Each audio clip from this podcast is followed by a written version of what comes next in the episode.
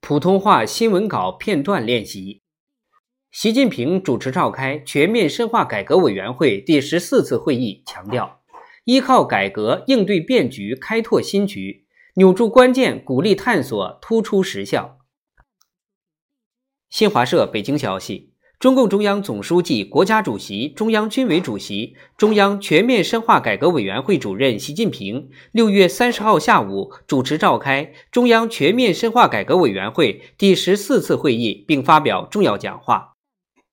他强调，胜利完成“十三五”规划主要目标任务，决胜脱贫攻坚，全面建成小康社会，乘势而上，开启全面建设社会主义现代化国家新征程。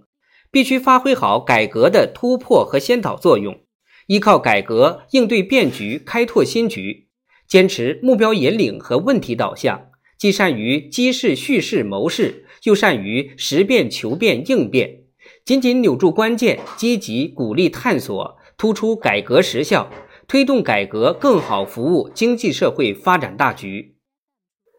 中共中央政治局常委、中央全面深化改革委员会副主任李克强、王沪宁出席会议。